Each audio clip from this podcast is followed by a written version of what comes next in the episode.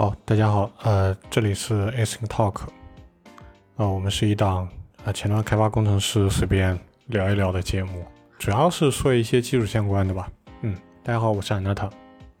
这一期的话，我想做的不太一样一点，因为之前我们其实主要是聊技术细节的，就是说这个东西怎么做，这个东西怎么实现，这样一些很很技术性的东西。但今天的话，我想讨论一下比较啊稍微上层一点的东西，就是为什么要这么做？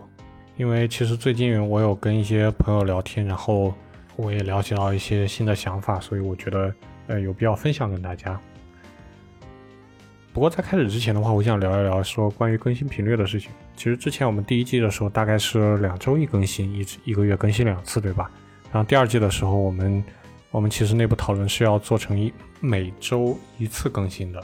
但最近的话，因为个人经历，因为个人经历的原因吧，呃，我们呃，我觉得现在这个更新频率不能固定了，可能等下个月我看一下能不能说把它定到每个月更新一次。但我不是很确定了，这个还要再看后面事情的发展吧。对，就这样。好，那我们进入今天的主题，就是 Code is cheap，Let's talk。呃，对，就像我标题所讲的一样，就是代码的重要程度没有那么高。有时候你的一些想法、一些说的东西，可能是更加重要的东西。就是你在做一个框架、做一个库，或者说做一个产品的时候。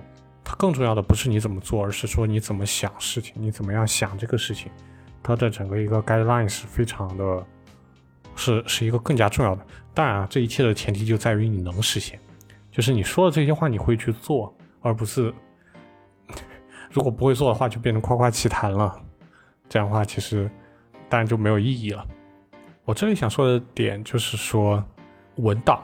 文档是非常重要的一个东西。你写好前面文档的一部分，其实很多时候用户是可以根据你这个比较简短的文档来去推测出来你这个库要怎么设计，是怎么设计的。我要怎么样调用你的 API，我要怎么样去完成我想要的功能。所以啊，写框架的话，就是最前面那一块儿就是一个底层设计，就你这个库你是怎么想的，你是怎么样去底层设计的。我觉得这个要比后面你怎么样介绍 API、介绍什么组件要重要的多，它更要比你这块代码怎么写、逻辑怎么实现，呃，要重要多。当然，还是我前面想讲的那样，就是前提是你真的会写，而不是说在夸夸其谈。嗯，这里我想举个举几个例子啊，一个是 React，React 它很重要的一点就在于它是一个 JavaScript 的一个。作为一个一级支持的一个呃框架吧，它和其他的任何框架都不太一样的点，呃，就是你可以按照 JavaScript 的思想来去来去实现 React 里面它提供你的东西。比如说你怎么样去渲染一个列表呢？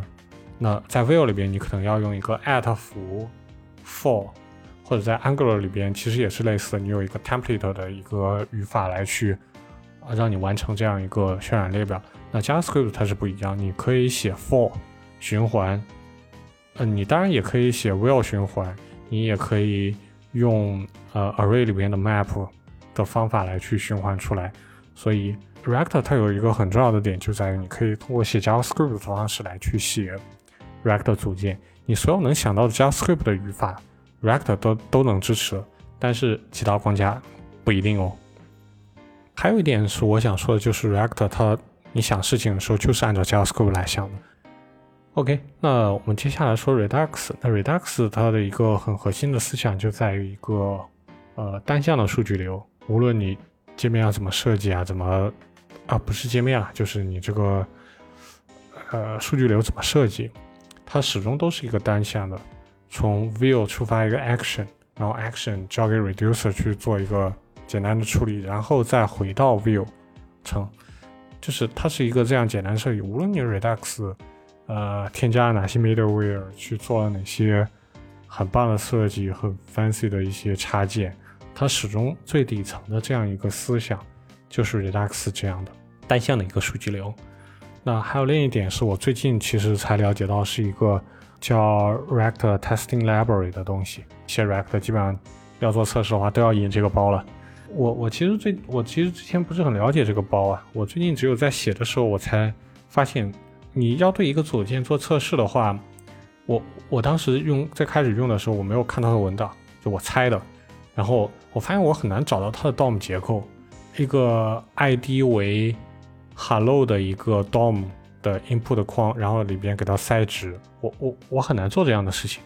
后来的话跟呃跟同事聊天嘛，然后。聊了一些这个东西，然后，呃，他告诉我说，文档里边其实有写，因为它整个设计思路就完全不是那样的。它的设计思路是，呃，用户的一个视角，因为因为用户是看不到 ID 的，对吧？在用户能看到界面上，它只有一个 placeholder 是什么，它只有一个 label 是什么的一个一个 input 框，它其实不知道你 ID 是什么，它也不知道你是在。第三个 form 的第三个 item，哎，这个好像是知道哦不，你内部可能有隐藏的，它其实也不知道。所以说，React Testing Library 它它最主要一个特点就是它用通过用户的视角来去看这个东西。所以其实你嗯，你上面再怎么去呃设计 API，它内部肯定是呃它在思想上是一定要按着这条路来走的。对，然后另一点的话是。是 Tailwind，Tailwind 它是一个 CSS 库，对吧？它是一个 Atomic 的一个 CSS 库。我觉得大家只要看它文档，应该就知道它是一个分分成一个个呃 utility 来去做 CSS 的拼接，做样式的拼接的。它它它不可能变成呃 Bootstrap 那样给一个点 card，然后里边包含了圆角啊、宽度啊、padding 啊这些东西。它即使有，它也是另一个库来去做的，就是基于 Tailwind 之上的一个库来做。Tailwind 它本身，你可以理解它不可能做这种事情，嗯，对吧？当然它有能力做这个事情。所以其实我觉得很多时候我们在写代码或者说做设计的时候，不是说我们能做什么，而是说我们其实不做什么。这件事情可能对于我们做库、做框架、呃，做产品。是一件更加重要的事情。比如说，React 它可以做 template 语法的支持吗？它太可以了。你你其实说的简单一点，就是你其实把把那个 Babel 的那个 transformer，呃，自己写两个的话，你是可以来去做这样。它难度上并没有很大。Redux 它能不能支持双向绑定呢？太可以了。像是 React Testing Library，呃，你可以的加 DOM DOM，呃。通过 ID 去 find 一个 DOM 的话，它也可以做啊，就很简单。因为，呃，当然也不是很简单了，就是你可以通通过整个 template 把它做成一个，说 AST 都高级了，你其实正则都能拿到那个 DOM 结构，对不对？所以其实难度不是很大，就是你选择去做和选择不去做，它底下你要有一个思想来去维持，就是有一个思想基础来去，呃，推行你的方案。OK，那说到这里的话，就假如说你或者我要去做一个框架或者库的话，那我应该要有什么点呢？所以，嗯，我我觉得，嗯，大家可以有自己的想法了，你你可以有自己的设计。那比如说，假如说的话，我的话，我可能会从这几个点来讲，一个是性能，那性能高在哪里呢？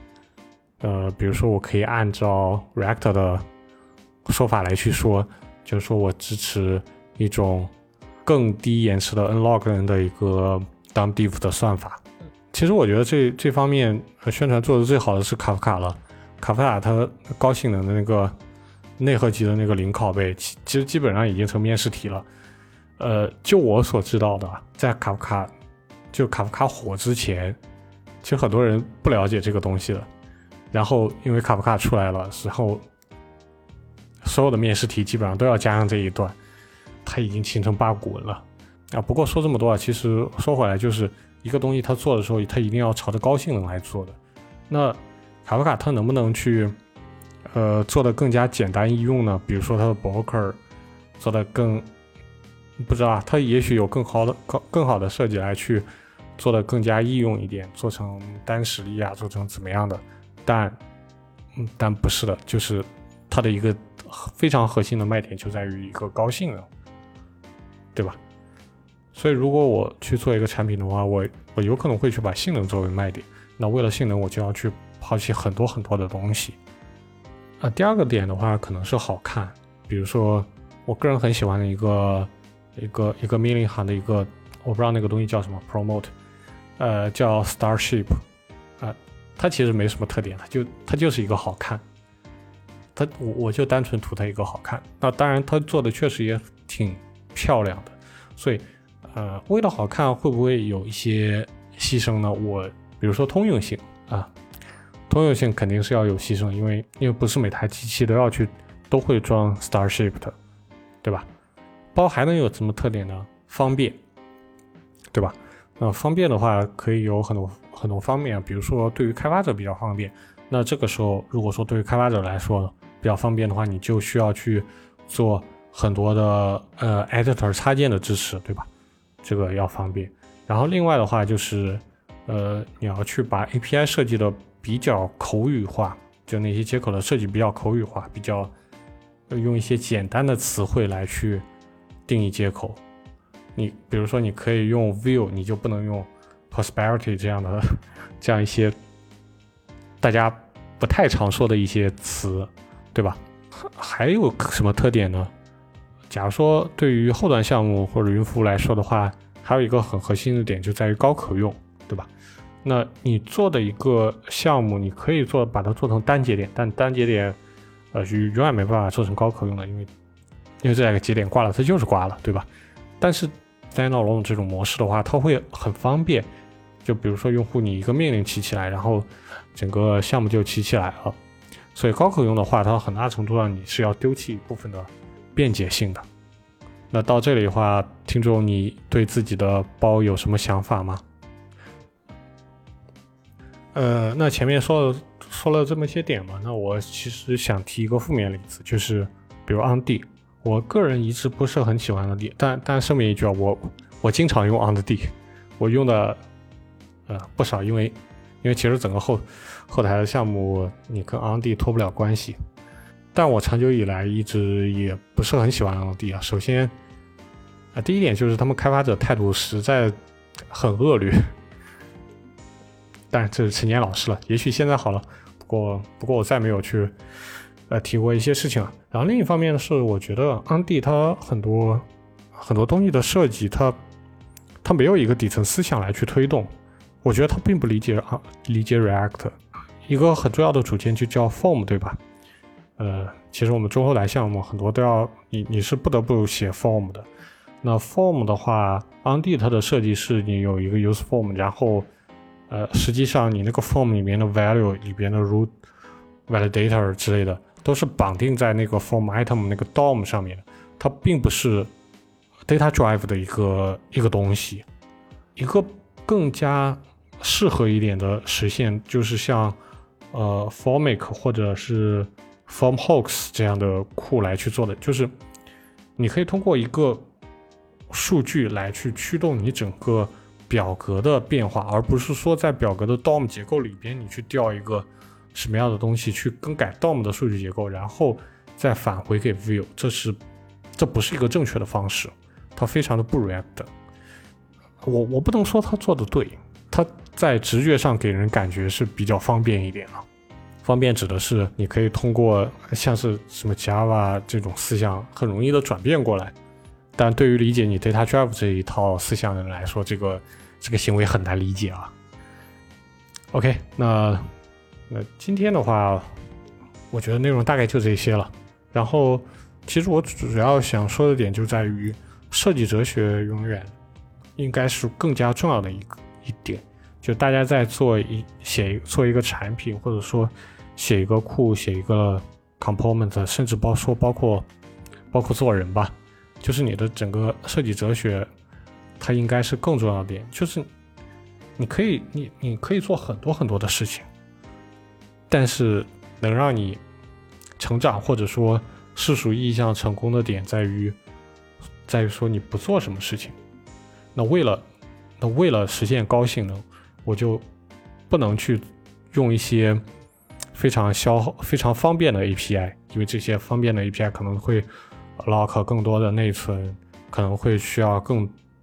更复杂的条件判断，对吧？那如果说我要去实现高性能，我就没办法方便，因为因为高性能它就意味着你需要更多的去去处理更多的复杂度，对吧？啊，不过不过我在我今天讲的是说这个设计哲学之前，呃，我还是像像前两次重复的那样，就是首先一点是你要真的能实现这些，就是你的基础能力是是完全能够达到的，之后然后再去再去想这些。设计才能有，才能显得不够，不是夸夸其谈吧？因为其实我在我职业经历里，我有遇见过很多那种，呃，代码都不怎么会写，但呃，张口闭口就是高性能、高内聚 deal 和这种，其实我见了很多了。就是希望大家首先在有好的一个基础的方面上，然后我们去。做产品、做设计、做框架的时候，能够想清楚说自己的特点是什么，以及在之后的执行里坚持不懈的去去执行它。如果你只是非常简单的去考虑说我要做一个简单方便的东西，嗯，它比较宽泛。而如果说你一味的改变方向，那你是抄其他人的产品，那其实这个东西没有意义了。因为你做的最好也只能做到第二名，对不对？OK，那今天的话内容就到这里了，谢谢大家，我们下期再见啊！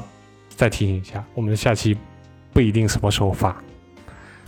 OK，呃，还有祝大家新年快乐，再见。